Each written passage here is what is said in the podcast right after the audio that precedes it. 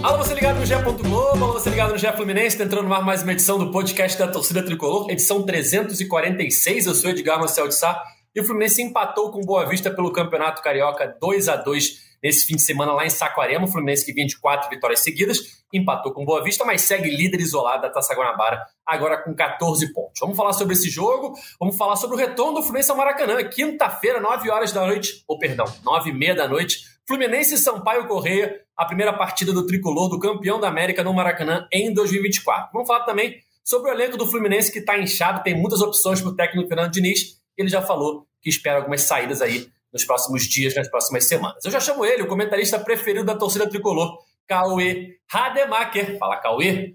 Salve, Edgar. Salve, galera tricolor. Tá tudo bem aí, Edgar? Tudo firme? Tudo ótimo. Em paz? Não, tá bom. Matheus Ale... Alessandro está te mandando um abraço, Edgar, depois de botar o jogo no bolso neste domingo em Bacaxá. Numa atuação bem ruim do Fluminense, um time muito mexido, né? Não tinha nem entrosamento daquele time inicial ali do, do começo do campeonato. Foi uma atuação bem ruim, um jogo, jogo duro de assistir. E teve esse. Foi tão ruim que o Matheus Alessandro deitou e rolou. Ídolo do Edgar aí. Se você chama botar o bolso no jogo um empate em casa com o time reserva do Fluminense, eu acho que resume bem essa história. Galvão. Vamos continuar nessa escalação. Continuando essa escalação do dia, do dia, Fio, a voz da torcida tricolor, que estava em Saquarema mais uma vez e falou no seu vídeo ah. pro GE. Globo que fazia tempo que não sentia raiva de ver o Fluminense jogar. Esse é o resumo do jogo, Fio? Senti raiva de mim, cara, tá querendo ir em todos os jogos. Senti raiva da minha pessoa. Amo esse negócio de ficar indo em vários estádios, mas já deu, né? Saudade do Maracanã. Ontem presenciei logo o show de Matheus Alessandro, mas queria falar pro Cauê que tava vendo aqui os lances e o Everaldo deu uma bela assistência no jogo contra o Juazeirense também. Olha! Então, 2024 começa com um bom duelo, tá? Em 2024. Promissor esse ano, hein? Dessa dupla que juntos, os dois estão quase 30 anos, já fizeram 40 gols na, na carreira. Um fez 35, tá, Edgar? Vou te ajudar, tá, Edgar? Um fez 35. É, cara, e, e, um deles também disputa seriado brasileiro, só um. Enfim. É, Gustavo Garcia, que acompanha o dia a dia do Fluminense no GE. Globo. Tudo bem, amigo? Fala Edgar, Cauê, Fio, Tricolores do Céu e da Terra. Confesso que eu estava ansioso por esse comentário aí do Cauê após o fim da partida aí sobre Matheus Alessandro trazendo essa brincadeira aqui no podcast. É, vou nessa linha do Cauê, achei uma atuação muito ruim do Fluminense, talvez até o momento a pior na temporada. Acho que o time não conseguiu se encontrar, não, não conseguiu colocar em prática o dinizismo, apostando muito no chuveirinho, aquelas bolas aéreas. É, consegue um empate contra uma equipe que teoricamente era para ter sido ponto vencido para o Fluminense. Fluminense tinha que vencer essa partida, até mesmo pensando no que vem pela frente. Lembrando que o Fluminense é o único dos quatro grandes que está na Recopa, vai disputar a Recopa, e em meio a isso vai ter a disputa dos clássicos. Então o Fluminense precisa pontuar contra as equipes de menor investimento e não teve uma atuação boa. Achei assim, a atuação bem ruim mesmo, time bem desorganizado.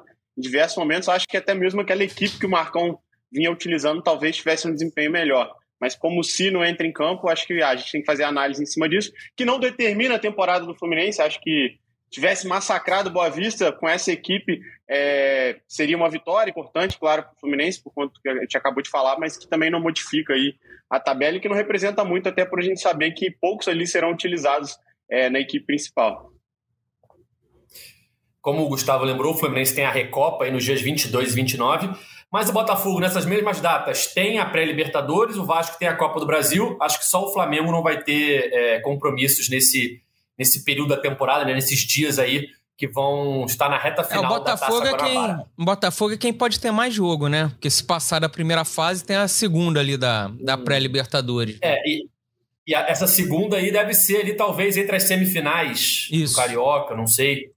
É, enfim, é, como o Gustavo falou, Cauê, acho que esse foi um dos piores jogos do Fluminense no Campeonato Carioca até aqui. Não acho que era um jogo assim que era obrigação ganhar, porque o Boa Vista é um dos melhores pequenos, está ali também é, é, lá em cima na tabela. Claro que um time grande sempre tem a obrigação de ganhar do pequeno, mas não era tão fácil assim, ainda mais com o time reserva. Acho que o time que o Fluminense mandou ontem a campo, Cauê, foi o time mais desentrosado que o Fluminense teve no Carioca até aqui. Por quê? O time C dos garotos estava treinando, fazendo a pré-temporada, foi a campo e desempenhou bem. O time A do Fluminense, que venceu o Bangu, ter um entrosamento já natural. Não tinha muita condição física, mas tinha um entrosamento e foi o suficiente para vencer o Bangu por 4 a 1 E o time de ontem era uma mescla do time reserva com o time que vinha jogando o Carioca. Eu acho que faltou um pouco de entrosamento. O Fluminense até começa bem o jogo, pressionando, abre o placar cedo com o Lelê, mas em cinco minutos de desatenção, toma virada em dois, em dois gols de bobeiras da zaga ali na linha de impedimento, né? Primeiro o David Braz, depois o Justin. E aí depois o Fluminense passa o jogo inteiro tentando um empate, consegue no finalzinho, mas não foi suficiente para alcançar a vitória. Calvê, qual, é, qual que é o seu é, resumo do jogo? Qual é a sua análise da atuação do Fluminense? Cara, foi, vocês já falaram, foi uma escalação desentrosada. Eu acho que faltou pegada ao time. O, o time que o Marcão vinha escalando, por exemplo, era um time bem mais jovem, né? Era muita molecada, então era muita correria. Você, ah, tinha um Gustavo Apes no meio que não, que não tava jogando grandes coisas, mas é, era um cara rápido. Você tinha o João Neto com o Lele e o Isaac na frente. Era um time, era um time mais jovem, assim, com, com, com mais. Tava com mais ritmo já, mais preparo. E era um time com mais pegada. Esse time agora que jogou contra o, o Boa Vista, do meio para frente, era Daniel, Terãs, tinha o Felipe Andrade, né? Mas aí era Daniel, Terãs, Johnny, Lele e Isaac. Ficou um time muito paradão para mim. O time se mexeu muito pouco, tava muito quente, né?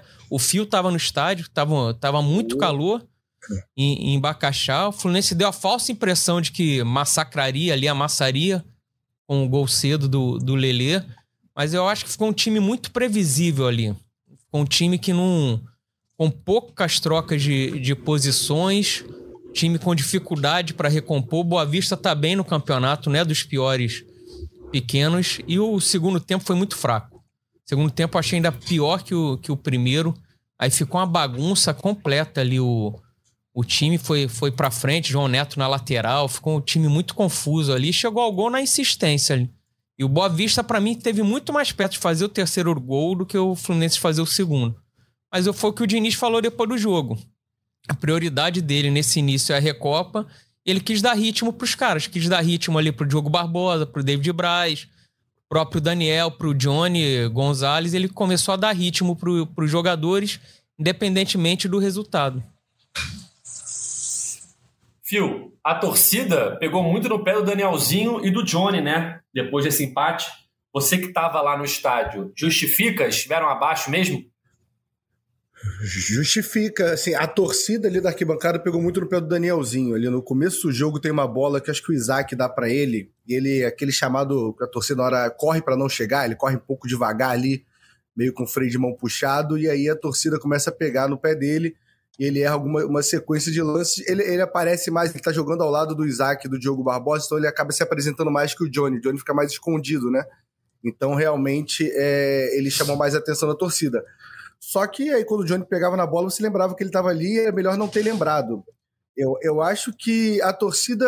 Eu cheguei a falar isso no, ontem conversando com o pessoal ali. Para mim, o Johnny e o Daniel nessa temporada eles viraram um só. Você sempre vai falar do Johnny e o Daniel. Eles são aqueles dois jogadores que, que não são os moleques da base e que não cabem mais no elenco do Fluminense de hoje, né? Então, é, é, vai ser muito difícil essa dupla se separar. Sempre que você vai citar, pô, nesse elenco tem o Johnny e o Daniel ainda, tem o, o Danielzinho e o Johnny. E aí fica nessa, mas jogaram muito abaixo ontem é, e não cabe. O Fluminense era tipo, é bom, tipo assim, né? A gente... O Fio, foi mal. Era tipo Caio Paulista e Felipe Cardoso, né? Quando entrava, entrava Exatamente, junto. É. Eu, o Caio Paulista ainda conseguiu se desvencilhar um pouco do Cardoso, que é muito difícil fazer isso, né? E eles ainda tem um fator que, que é ruim, que eles se apresentam junto, que é igual o Danielzinho e o Johnny, né? Que são contratados juntos sem a gente esperar também. Olha, naquela época de Felipe Cardoso e Caio Paulista, eu sempre falei que os dois tinham ali uma implicância da torcida, mas não dava para botar na mesma frase em termos de qualidade. Claramente o Caio era muito superior, tanto é que foi bem no São Paulo e está no Palmeiras hoje. Enfim, Felipe Cardoso, Daniel e Johnny, Daniel e Johnny, pode colocar na mesma frase, Edgar? Que curioso agora. É. é mais parelho. É mais parelho. É, eu também acho. Muito mais. Eu acho que cabe, assim. É. Os dois não mas, são mas eu fico pensando agora vaga em time de Série A ali, mas são não sim, cabe no, no, elenco que tá brigando a parte de cima. Mas eu fico pensando assim, Gustavo, é, durante a temporada, claro que tem a questão da experiência, mas não seria melhor dar mais espaço para Arthur e Isaac, por exemplo, pegando ali características, do que ter Danielzinho e Johnny que a torcida já não tem mais tanta esperança? É, eu acho que sim, né? Até por conta de serem jogadores que ainda estão sendo lapidados. A gente vê que o Isaac vem aproveitando melhor as oportunidades, é um jogador que, que entre os destaques desse time que, que iniciou no, no Carioca, é, vem aproveitando, vem, vem fazendo gols, enfim, vem mostrando qualidades. Até ontem mesmo, acho que conseguiu, apesar de não ter feito gols, enfim, foi participativo, é, construiu jogadas. Acho que o Arthur acabou ficando um pouco para trás agora, ele começa como titular como Marcão, é, no jogo contra o Boa Vista ele até entra na partida, mas ele não, ainda não conseguiu se destacar, chamar a responsabilidade e buscar por espaço. E assim, a gente até falou isso última, na minha última participação, que foi naquela antes da, da estreia ali dos titulares. É, a gente tem que lembrar que o meio de campo e o ataque do Fluminense hoje são setores assim, que a disputa tá, tá altíssima, né? A gente tem, tem uma concorrência muito grande por vaga. E eu estava até pensando nisso e a gente até falou isso aqui também, não é nenhuma novidade mas a gente ainda vai ter provavelmente aí daqui uns 10 dias a volta do Alexander e do John Kennedy. Então, assim, são mais opções para o meio e para o ataque do Fluminense. Já está muito concorrido, né? Observando aquele jogo em que os titulares atuaram, é o Renato Augusto, claramente é um jogador que, apesar do início de temporada, já começa a mostrar, é, pedir passagem, um jogador que vem, que vem se destacando, entrou bem na partida enfim, ele ficou de fora é, do jogo contra o Boa Vista também. Mas eu acho que esse jogo contra o Boa Vista foi mais um vestibularzão, uma oportunidade. Assim. Eu gostaria de destacar o Diogo Barbosa, acho que foi bem, tanto defensivamente quanto ofensivamente, participou bem, não, não desequilibrou, não, não teve uma atuação brilhante, mas foi bem. Mas assim, eu acho que o Isaac consegue entregar também. O Lele não ter feito um partidaço faz aquilo que lhe é pedido, que é gol. Então vai se consolidando como o Mister Carioca mesmo. Eu acho que o Lele vai ter que suar muito ali para conseguir espaço, mas vai acabar sendo um jogador muito utilizado. E eu acho que até com esse elenco do Fluminense, o Diniz começa aos poucos a desenhar que assim, ele vai utilizar uma equipe principal, acho que nas Copas, e, e para que não aconteça o que aconteceu no ano passado no Campeonato Brasileiro, em que o Fluminense chega bem é, no fim da temporada, após o título da Libertadores, mas já sem pontuação suficiente para brigar pelo título. Então acho que ele vai tentar não repetir, repetir isso, não abandonar o brasileiro de certa forma, perdendo pontos ali que podem fazer a diferença na reta final, mas que esses jogadores como o Arthur e o Isaac, é, acho que mais o Arthur nesse momento precisa realmente aparecer mais, né, para ser mais utilizado. E esses jogadores, tanto o Ione quanto o Danielzinho, é, eles começam a caminhar ali para um lado de que possivelmente possam estar nessa lista de emprestados ali, que até mesmo o Diniz evidenciou que, que o Fluminense deve emprestar alguns jogadores, porque realmente o elenco está inchado, né? Como o Gustavo falou, no domingo tem o último jogo é, do pré-olímpico, né? Domingo que vem, dia 11 de fevereiro, domingo de carnaval. Então, Alexander e John Kennedy retornam depois desse jogo e podem estar à disposição já no dia 14, quarta-feira de cinzas, Fluminense Vasco, clássico no Maracanã. Cauê, acho que ficou claro ontem, né, até pela coletiva do Diniz, que o Fluminense vai ter saídas é, nos próximos dias, próximas semanas, porque o elenco de fato está muito inchado, né? A gente vê muito, é, tem muito jogador, muitos jogadores foram contratados, né? Poucos saíram. Então o Fluminense está praticamente com três times. É, a gente vê também, eu estava reparando nas fotos que o Fluminense divulga, você vê claramente que, que os, o time principal está treinando com um uniforme novo, aquele uniforme verde lançado no Mundial de Clubes, e o time do Carioca vai treinando com aquele uniforme antigo. E tem alguns jogadores do Carioca, né, que começaram o Carioca, que estão treinando já com o uniforme do time principal, como Isaac, como Lelê, como Antônio Carlos. São jogadores que a gente sabe que fazem parte hoje do elenco principal, do elenco profissional. Por mais que não tenham disputado o Mundial. Mas outros jogadores que se destacaram assim no time é, primeiro que começou a disputar o Carioca não estão com esse uniforme, tipo o Luan Freitas, até o Arthur mesmo. Então são jogadores que podem ser emprestados ou continuar. O, Arthur, o caso do Arthur, pela idade, no sub-20, né? Mas tem jogadores ali como o Luan Freitas e outros nomes que podem vir a ser emprestados nos próximos dias e semanas, né? Acho que isso vai acontecer com algumas saídas. Não, com certeza. São, são três times, cara. É, é muito jogador. O Diniz disse na coletiva que gosta de trabalhar com dois times equilibrados. E o Fluminense agora tá com três. O Mário Angione sempre lamento que não tem mais o Sub-23 para alocar essa garotada e tal.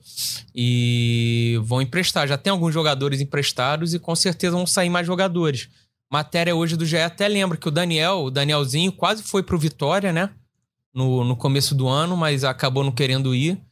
E cita que o Johnny Gonzalez também já chegou a ter sondagens aí do futebol sul-americano, mas nada concreto.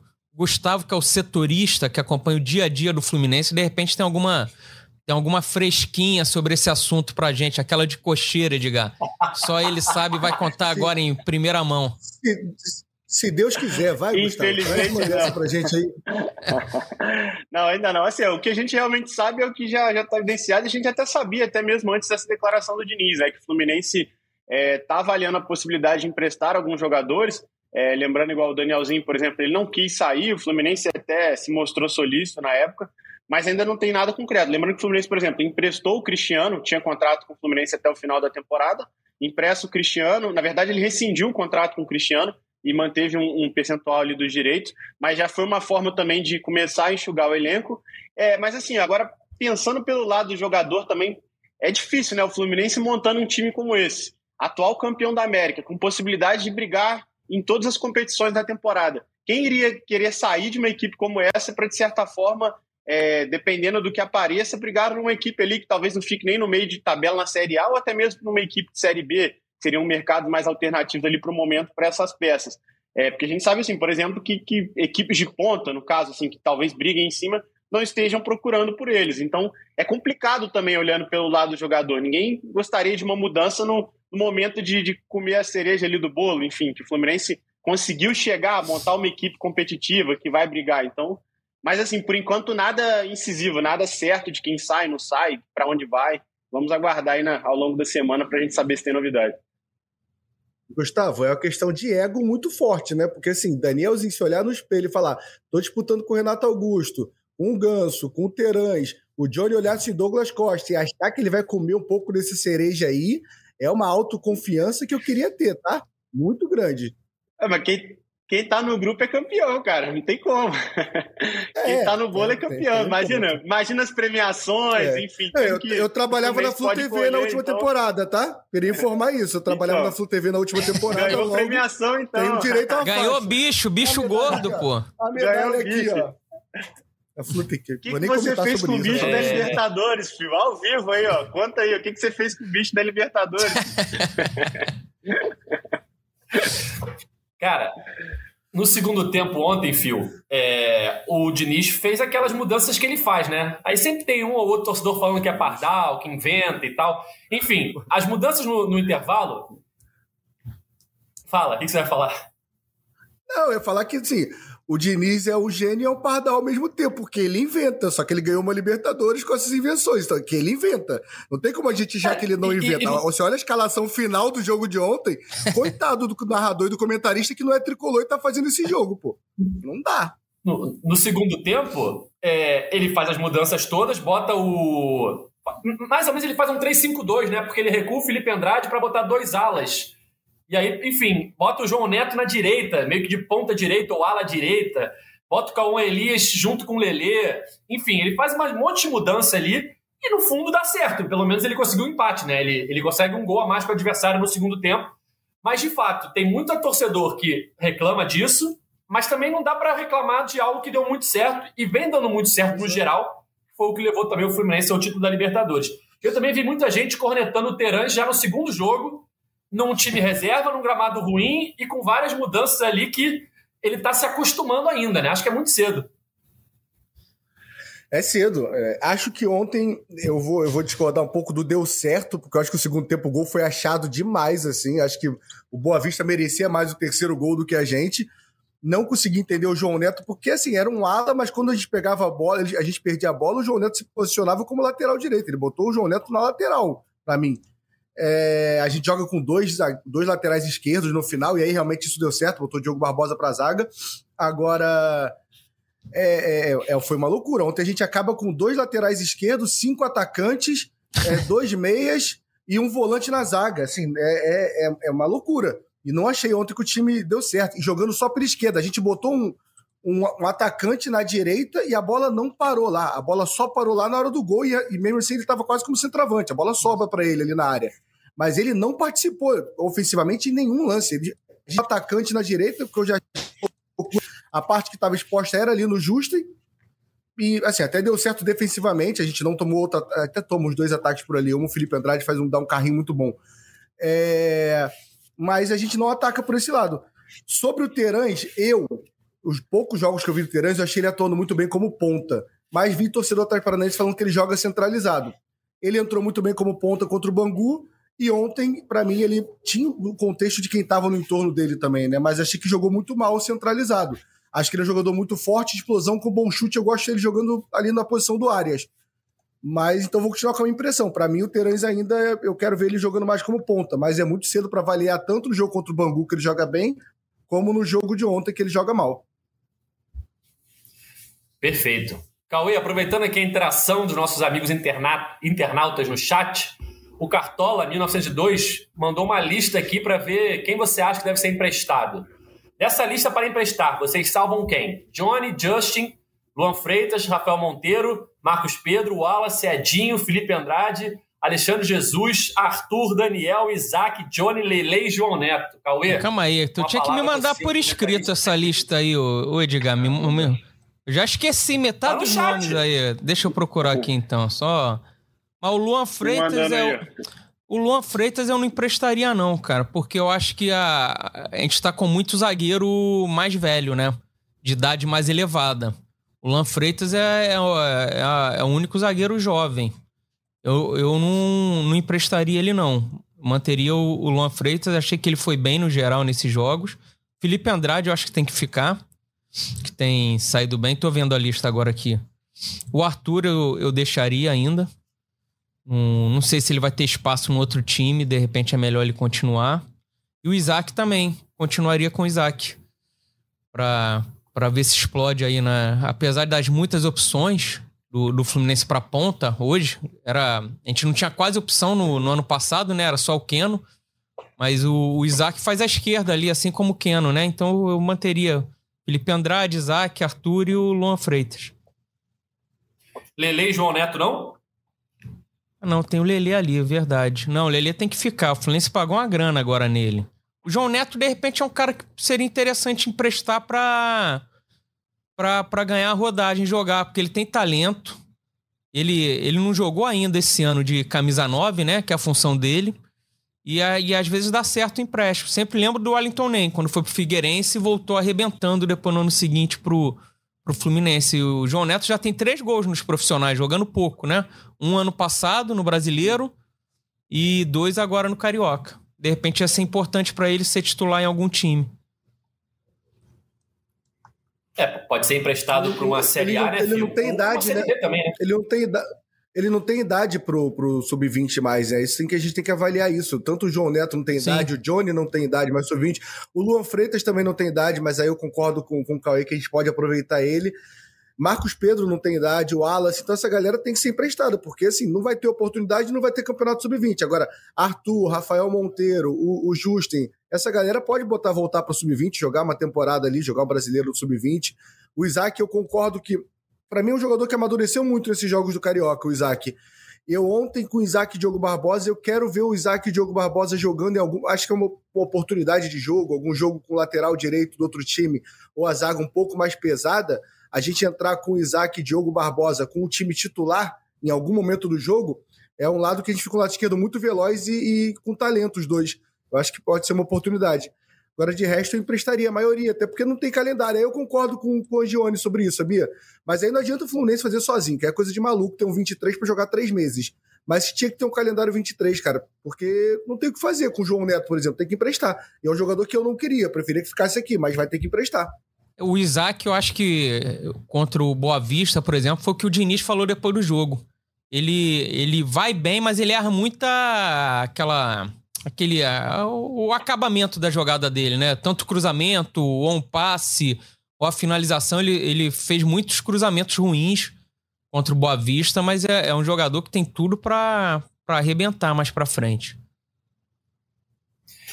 Bom, falando um pouco de planejamento, Fluminense enfrentou o Bangu com os titulares, enfrentou o Boa Vista com as reservas, Fio.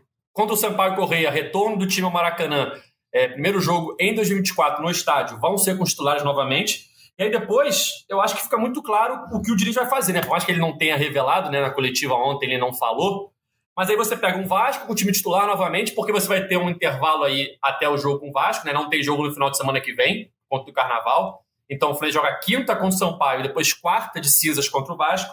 E aí Madureira deve ser reservas, porque já vai ser véspera da LDU, né?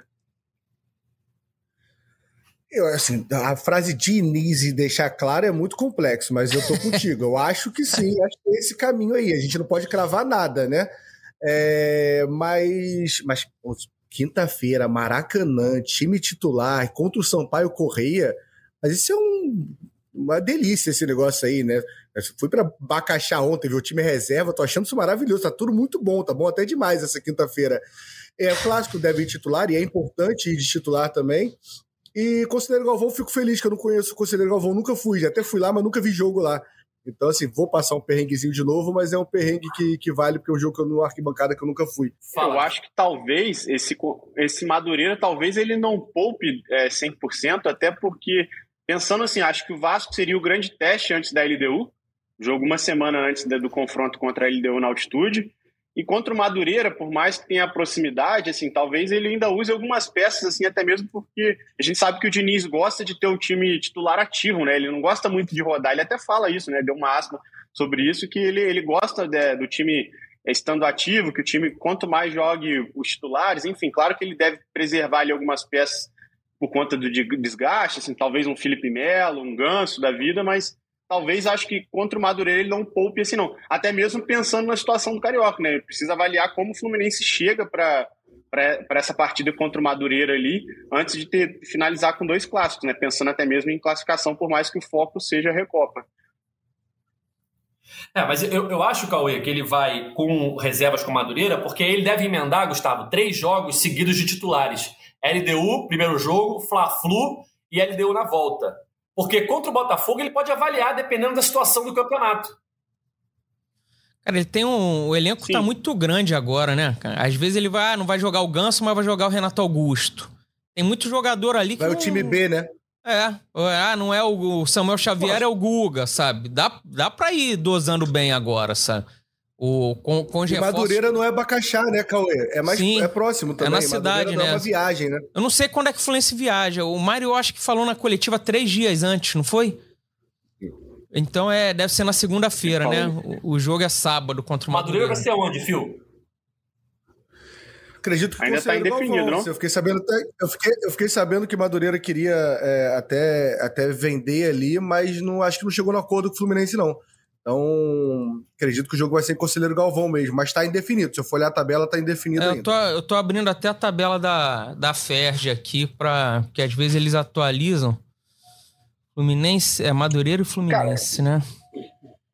Mas aqui, a definir. Até adiantando aqui, Estádio a definir. Sábado, 4 horas da tarde, sábado, dia 17 até me antecipando um pouco, mas vocês também não acham que ele pode até mesmo mandar para altitude um time que talvez não seja o titular total assim da temporada, ou que ele vê como titular, tentar mandar um time mais leve, assim, tipo, sei lá, um Diogo Barbosa na esquerda, enfim, colocando alguns jogadores mais rápidos por conta do problema altitude? Cara, eu eu eu acho, quer dizer, do Diniz a gente nunca sabe, como o Fio falou, né? Mas a altitude já é um jogo que você precisa fazer as cinco substituições de qualquer jeito. E o Fluminense muitas vezes já é forçado a fazer substituições aqui no Maracanã, no, no Campeonato Brasileiro, de tirar o Marcelo, tirar o Felipe Melo, às vezes tirar o Ganso. Então acho que o, o Diniz tinha que pensar bem nisso. É, eu, eu acho que difícil ele fazer isso, Gustavo. Talvez só o Marcelo, mas ainda assim acho difícil. É, é, é, o primeiro jogo. Mas viaja também, né? Mas o Marcelo viaja também. Sim. Você não pode tomar uma porrada lá, como o Fluminense tomou nas outras duas vezes que foi lá disputando o título. Não adianta. Você tem que conseguir um bom resultado lá. Um empate que seja. Você não pode mas, tomar Mas essas mudanças que o Gustavo falou era para ter um time mais inteiro fisicamente na altitude, né? Não, é. Sim, sim, mas. Se for, eu vejo uma mudança, talvez, botar o Diogo Barbosa no Marcelo. Só. Não acho que ele vai mudar mais muita coisa, não. Acho bem. Eu acho improvável. É, ideia, tá? assim, é, não, sim, eu acho que tá até cedo ainda. Enfim, duas, é, praticamente mais de duas semanas, mas eu acho que assim, na minha cabeça, pelo menos, de. Não que ele, que ele tenha o costume de fazer isso, mas pensando especificamente nesse jogo, e por ser um jogo de final, é uma final, e no jogo de ida, ele, talvez ele mandar uma equipe mais leve. Assim, pelo menos na minha concepção, eu acho que se o Fluminense empata lá é um ótimo resultado 1 a 0 ainda está de bom tamanho, porque aí no Maracanã é outra história. A gente sabe que o Fluminense se mantém na cena do ano passado, o Maracanã joga pelo Fluminense, né? Joga para o Fluminense, como foi ano passado. Mas assim, eu acho que pela, pela percepção assim de mandar uma equipe, por exemplo, até a base que ele usou ali contra naquele, naquele jogo em que ele pegou o time titular, enfim, talvez assim algumas modificações pontuais para esse jogo especificamente, porque agora o Fluminense tem elenco e pensando numa Sim. equipe mais leve, né? E até isso conseguiria montar uma equipe até mais consistente nesses jogos do Campeonato Carioca, também pensando em preservar essas peças, assim. Isso é uma opinião, né? Tô dando também uma opinião. Né? Eu, eu, concordo com o Diogo Barbosa Edgar, concordo nessa mudança, e acho que Renato Augusto também, cara, porque o chute na altitude faz uma diferença, né? A bola varia muito, talvez um, um Renato Augusto ali para chutar de fora da área faz uma diferença também. É, eu acho que ele vai com o time titular nesses três jogos, LDU, Flamengo e LDU, e o Botafogo ele vai avaliar de acordo com como estiver a situação na Taça Guanabara. O Fluminense pode já estar classificado, pode já estar campeão, depende. Pode estar precisando de pontos. Eu acho que ele vai. A escalação contra o Botafogo ela vai variar de acordo com a situação do Fluminense na classificação da Taça Guanabara. Ó, tem uma pergunta é, boa Fio, aqui. Tô... O, o, Edgar foi mal. Fala. Jean Michel. E a zaga para altitude? Felipe Melo e Thiago Santos? Não sabemos quem vai ser a, a dupla do Felipe Melo, hum. né? Aliás, Gustavo Garcia, acompanha o dia a dia do Fluminense, cadê o Marlon? E no último podcast, a gente cobrou aqui onde estava Jean Lucume e o Fluminense anunciou no mesmo dia. Estão ouvindo o podcast, Cauê. Agora, cadê o Marlon, Gustavo? Tá em recuperação, tá em recuperação, mas tá para voltar. Eu até, a gente até acompanhando nas redes sociais, não é uma informação, começaram a cogitar ele no Milan, né? A imprensa italiana falando que o Milan tinha interesse nele. Aí surgiu um burburinho de que ele estava de saída para o Milan, enfim. Lembrando que é um jogador que ainda está emprestado ao Fluminense, tem contrato, mas ao que tudo indica, retornará, né? E vai ser importante, né? Um jogador que, pela expectativa que foi criada nele no ano passado, enfim, é um jogador que pode ser importante para essa zaga aí. Mas até para responder, já assim, eu pelo menos, é, não, não dizendo que essa não, tem que ser a zaga do, do ano, enfim, mas eu, eu tentaria um setor defensivo talvez mais jovem, assim, pelo, pelo fator altitude. Pensando especificamente nesse jogo de ida, não na volta, mas na ida eu tentaria uma zaga mais jovem, talvez o Marlon, se ele conseguir voltar a tempo, começar a ter participações agora, porque tem que jogar também, né? Não adianta voltar para o jogo contra a LDU, que chegar lá sem ritmo também é muito prejudicial. Mas eu, eu pensaria em preservar talvez o Marcelo, por conta da altitude, colocar o Diogo ali, que, que vem se mostrando um bom jogador, vem dando conta do recado. Mas pensando na zaga especificamente, é, é, até difícil a gente falar, né? Até por conta dessa questão do Marlon, enfim. Então, cravar Antônio Carlos, colocaria um jogador ali para brigar pelo alto, um jogador que consegue disputar as bolas, enfim. E é o que o Cauê falou. Você, eu não que eu seja contra o Felipe Melo, inclusive acho que o Felipe Melo foi o jogador que terminou a temporada em melhor, assim, melhor fase. Foi o melhor jogador de linha no Mundial defensivo. Enfim, o Fábio foi muito bem também, mas jogador de linha. Mas, assim, pensando para esse jogo, você sabendo que o Felipe Melo talvez não atuaria durante os 90 minutos, talvez preservá-lo para essa partida especificamente, né? Acho que tem que ser muito pensado isso aí pelo fator altitude. A gente tem um retrospecto e sabe o poder da altitude. Então é um jogo à parte, né?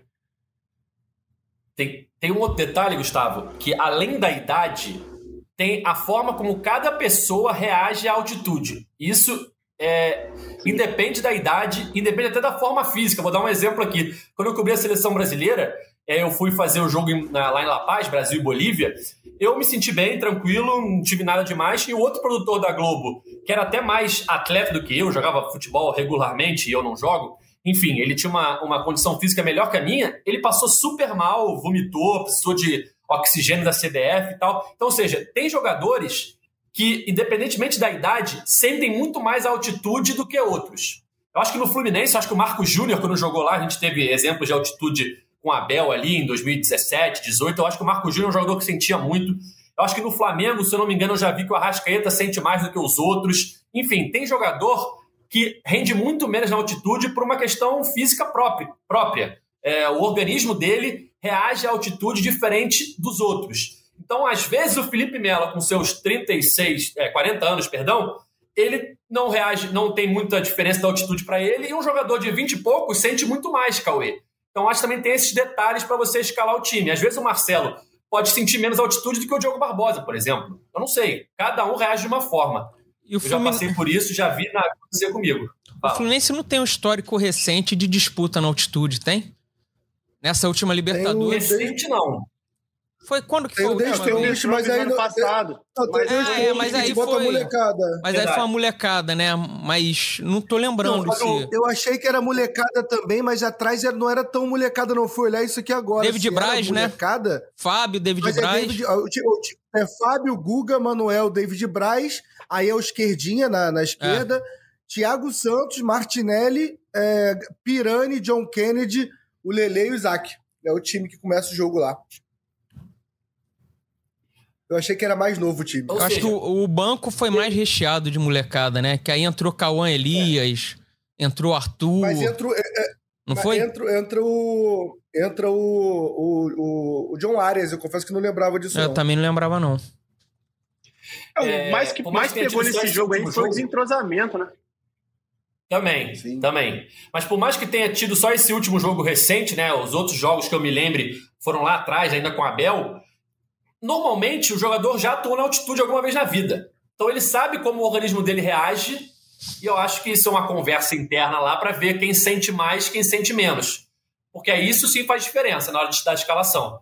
Porque às vezes a idade não muda muita coisa nesse, nessa questão. Às vezes um cara mais velho pode sentir menos do que o outro. Enfim, acho que isso também pode determinar a escalação do Fluminense. Talvez a gente não veja aquele 11 titular é, conhecido do, do Diniz, e sim um 11 titular com uma outra mudança por conta da altitude.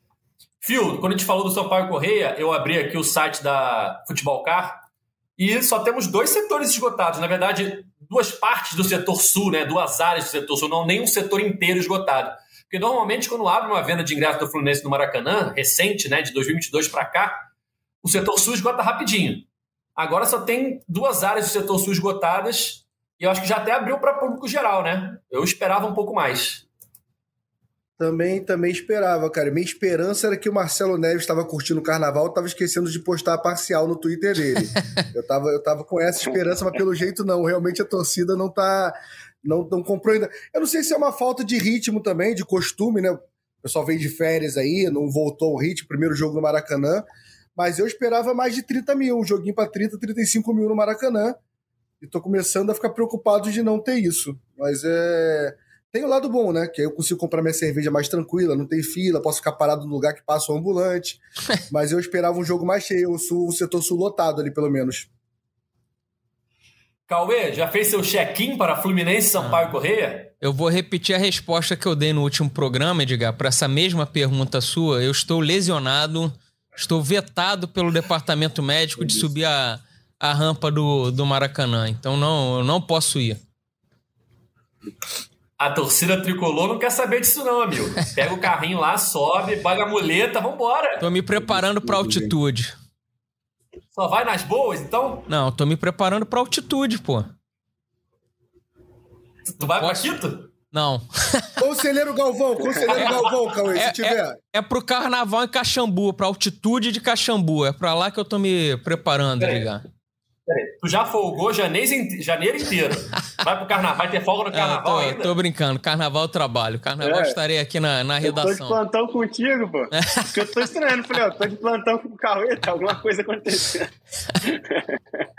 Finalmente, né? Porque Cauê, só esse mês, só esse ano já tirou o seu mês de férias, né? Daqui a pouquinho ele tá de férias de novo, aí tem folga, Semana Santa, Carnaval. 30 dias é o que tá previsto na lei, Edgar. A gente faz valer a lei, pô. Então, não pode mais tirar férias.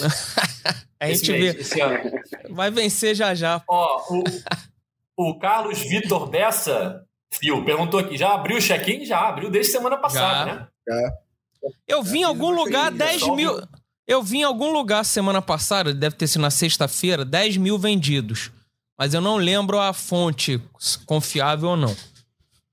Mas eu vi em. Deve ter sido no Twitter. Eu, eu não lembro eu, só de confio, ver. eu só confio no Marcelo Neves. Eu Isso. queria informar que parcial eu só confio no Marcelo Neves. Ó, o Rodrigo mandou aqui no chat. Cauê Nutella? É, o pessoal vai aos poucos entendendo como funciona o Cauê. O Cauê é integrante da Flu Sofá.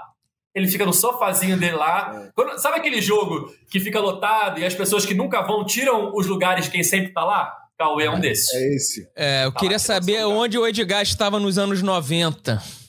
Pra, pra saber se ele tá nas Laranjeiras, na Rua Bariri, Eu tava nascendo. em Juiz de Fora, tava nascendo. Edgar já tá com 40 já, pô.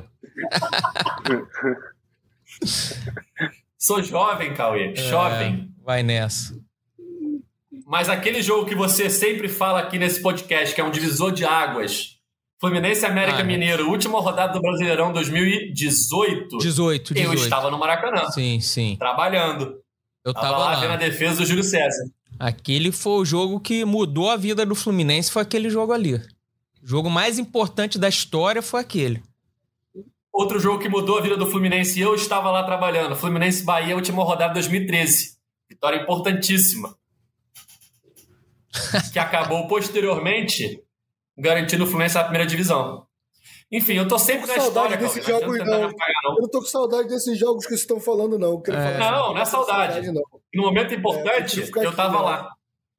É, e, e a tardezinha no dia da final do Carioca? Tu sabia dessa, Fio? Aqui, ó.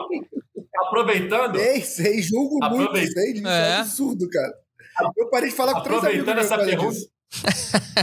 Aproveitando essa pergunta, Cauê, o Alan Parada mandou aqui: Edgar, tardezinha ou Fla-Flu? Ah lá. Amigo, a vida tem espaço pra tudo. E eu nem eu, tinha visto. Sabedor, sabedor de que o primeiro jogo não decidiria nada, fui pra tardezinha e depois do segundo jogo estava lá trabalhando. O Fluminense foi campeão. Isso foi uma vergonha pra, tor pra torcida. Isso foi uma vergonha.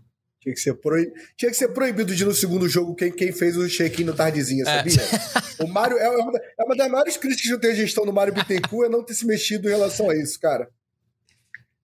E nem dado ingresso pra quem foi Fluminense América Mineiro ali pra ganhar o ingresso da Libertadores. Tu foi naquele jogo? Toma aqui, ó. Tem jogo, tem, tem jogo pior pra ir, cara. Eu queria falar que tem jogo que merece mais. O Fluminense América de Natal no Maracanã, naquela chuva, tinha uns 4, 5 mil ali. Aquela galera merecia um Maracanã mais, merecia um ano sem pagar nada. Aquele joguinho ali. Esse jogo que vocês falaram, o resultado é bom. Você vai no jogo e sai feliz. Tem uma galera que foi no jogo que, que o você vai no jogo que ninguém vai e ainda vai triste pra casa. É, esse América de Natal não é bom lembrar, não. Cara, esse América de Natal tem uma história curiosa. Eu tava de férias, eu tava embarcando pra Nova York nesse dia. Então, Ó, gente, embarco- gente fina é gente fina. Bacana é bacana, né? Eu tava embarcando pra Nova York esse dia.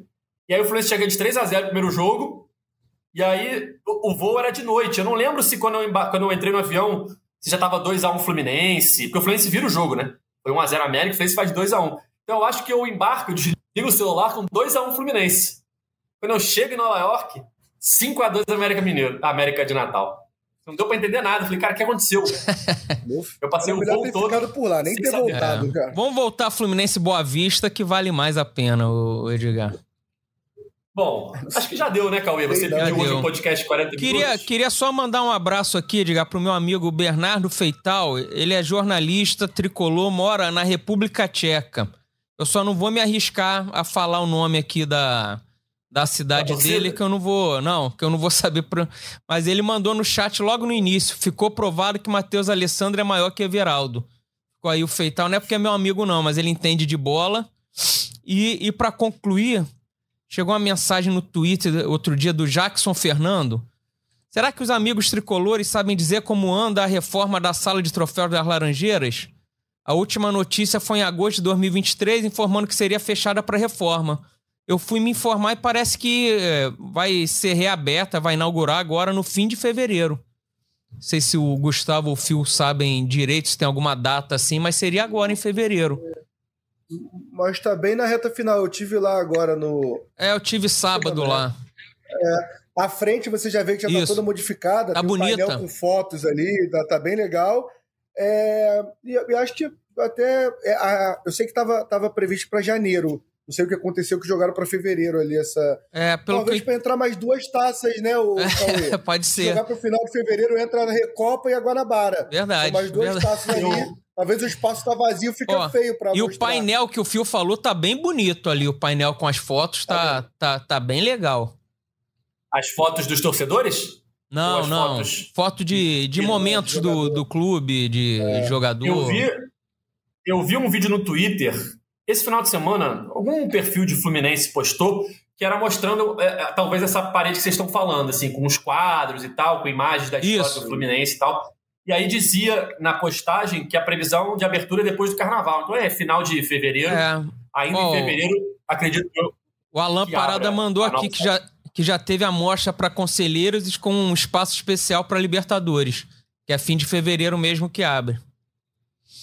Boa. E a, a, a, pelo que eu li nessa tuitada, o caminho da sala termina na, na taça da Libertadores. Enfim, é, em breve teremos a inauguração da, da, da, nova, do novo museu do Fluminense, né? Gustavo vai trazer todas as informações aí no ge Globo quando isso acontecer. Vou procurar saber Enfim, hoje. Enfim, galera, chega no fim.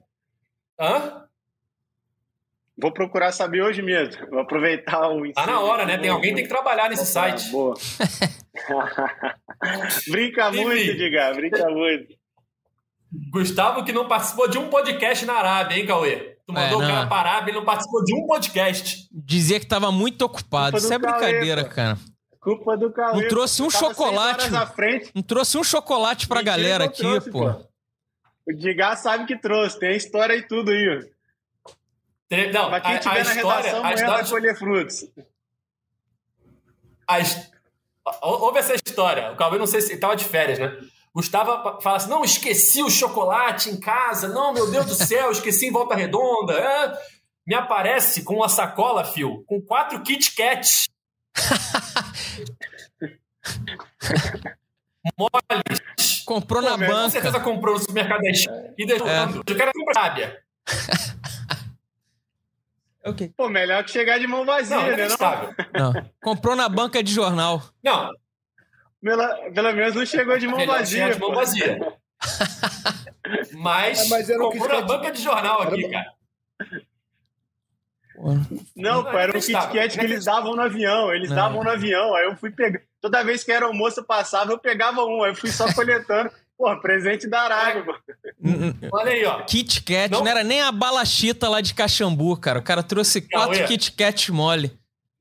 O cara não participou de um podcast e não gastou dinheiro para comprar chocolate pra galera. Não. Nem a diária não, dele ele gastou. Não viaja mais, né? Pô, eu tava, eu tava seis horas na à frente daqui, eu tava seis horas à frente, pô. O Cauê arrancando o couro todo dia, cara. Então não tinha como, pô. Era, ou era participar ou dormir. Tinha que ter duas opções, né? Se vira, irmão. Dormir para quê? É isso. É isso. Fim de mais uma edição do podcast é Fluminense. Cauê Rademacher, sempre uma honra a sua presença aqui. Valeu, Edgar. Voltamos na sexta-feira, né? Quinta, Fluminense Sampaio Correia. Sexta-feira estamos de volta. Perfeito. Quinta, Fluminense Sampaio Correia, nove e meia da noite no Maracanã. Primeiro jogo do Fluminense no estádio em 2024. Sexta-feira estaremos aqui para falar tudo sobre esse jogo. Valeu, Fio prometo, já deixa adiantado, se o jogo foi o Conselheiro Galvão, passarei no Mercadão. Ele falou que ia então, passar valeu, no Mercadão de Madureira, deve ser para comprar Kit Kat, né? Para chocolate. É isso, fazer um Kit Kat pra galera. Valeu, Gustavo. Valeu, Edgar, Cauê, Fio, Tricolores do Céu e da Terra. E mais uma vez reforçar esse jogo do Fluminense, né? O retorno ao Maracanã em 2024. Maracanã que jogou junto com o Fluminense em 2023. Então, torcida aí tá na hora de, de matar a saudade, né? Lembrando que, pô, o Fluminense ano passado conseguiu ficar acima dos 30 mil ali de média no Maracanã ao longo da temporada. Então, é hora de começar 2024 aí apoiando o time, estando perto do time. É isso. Quinta-feira, Fluminense Sampaio Correia, nove e meia da noite. Retorno do tricolor ao Maracanã. Primeiro jogo em 2024 no estádio. Faça seu check-in e apoie o Fluminense em mais um jogo do Campeonato Carioca. Estaremos aqui na sexta-feira para falar tudo sobre esse jogo e também sobre os próximos desafios do Fluminense. Valeu? Nosso podcast está nas principais plataformas de áudio. É só procurar por GE Fluminense ou então no seu navegador, ge.globo barra Fluminense. Valeu, galera. Até a próxima. Tchau! O Austin pra bola, o Austin de pé direito!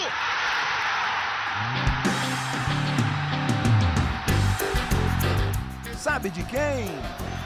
Do Fluminense! Do Flusão! Do tricolor das Laranjeiras. É o GE Fluminense.